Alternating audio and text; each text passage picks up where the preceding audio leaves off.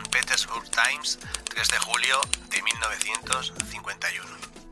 No hay nuevas pistas sobre la muerte de Rhys, restos enviados al laboratorio. Los detectives finalizaron ayer de empaquetar las últimas cajas de material salvado del apartamento en el 1200 de Cherry Street Northeast, donde Mary Hardy Rees, de 67 años, falleció calcinada por un fuego misterioso el pasado lunes.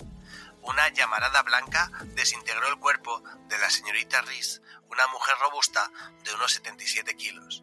Lo único que quedó fue un pie, curiosamente intacto, sin rastros de carbonización, en una zapatilla negra calcinada. El zapato, identificado como una zapatilla de ante, resultó ser de satén. Mientras tanto, el detective en jefe, Gas Burgis, comentó que estaban esperando a los análisis químicos que podían explicar qué causó la llamarada. Este fuego es algo muy curioso, comentó Burgis, y hemos estado recibiendo muchas llamadas para dar algunas soluciones.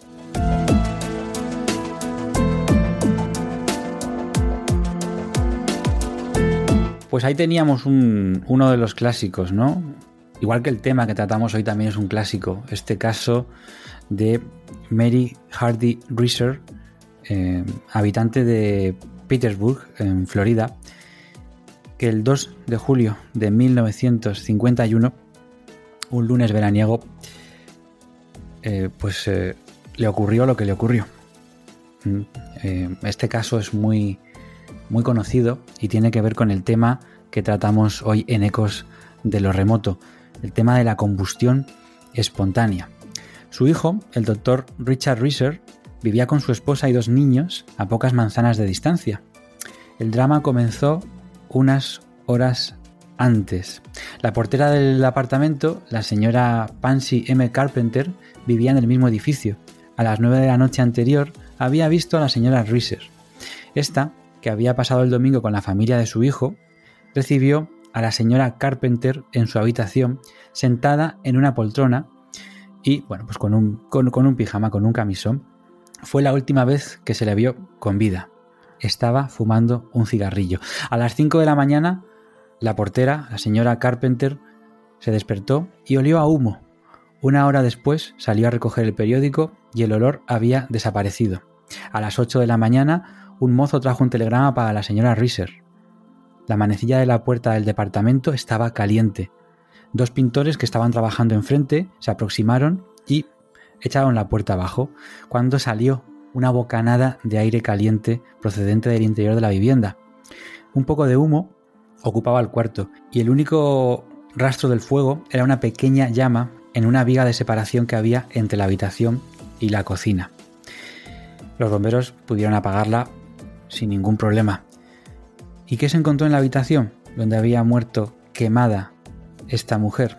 Un círculo de un metro de diámetro en el suelo que estaba completamente calcinado.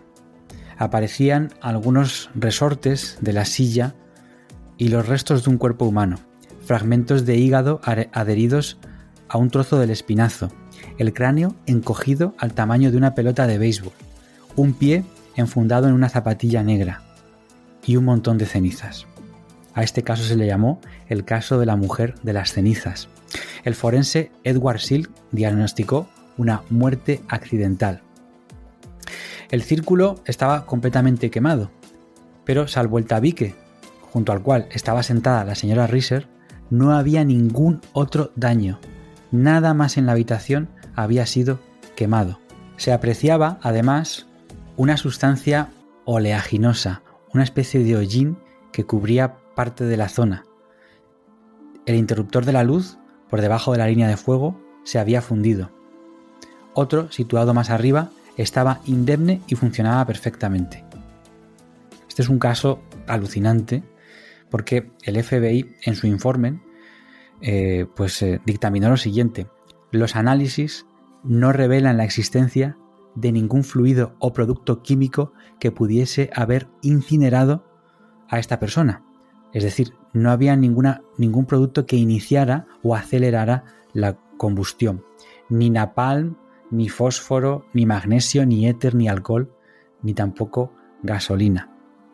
Tampoco se consideró la idea del suicidio. Planeaba unas vacaciones la señora Reeser en Columbia con su familia. El doctor Wilton M. Krugman, profesor de antropología física de la Universidad de Pensilvania, investigó también este caso y se dio por vencido. Dijo, nunca he visto que un cráneo humano se encoja debido al intenso calor. Siempre sucede lo contrario, se infla o estalla.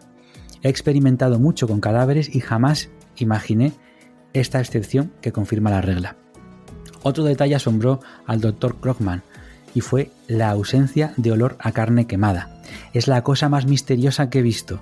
Cada vez que la reviso, se me erizan los cabellos y tiemblo. Si estuviéramos en la Edad Media, casi se hablaría de magia negra.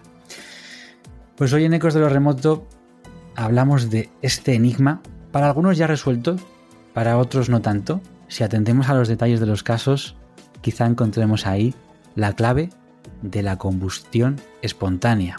Un estudio británico reportaba aproximadamente algo más de 200 casos, aunque otros aluden a miles de casos eh, en todo el mundo, en los últimos 300 años.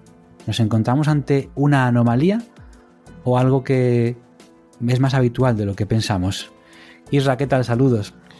Pues eh, bueno, pues esa pregunta, esa pregunta me gustaría que, la contestaran eh, pues los oyentes, que nos contestaran qué es lo que creen ellos, qué es lo que creen ellas de ese, de todo esto, de la combustión espontánea humana o combustión humana espontánea, esto es, esto es real, eh, sucede, es, simplemente pues casos que se han malinterpretado, pues que nos digan su opinión y que si puede ser que nos la digan justamente después de escuchar este programa, que creo que va a ser muy interesante y, y algo... ¿Te está gustando este episodio? Hazte fan desde el botón apoyar del podcast de Nivos. Elige tu aportación y podrás escuchar este y el resto de sus episodios extra. Además, ayudarás a su productor a seguir creando contenido con la misma pasión y dedicación.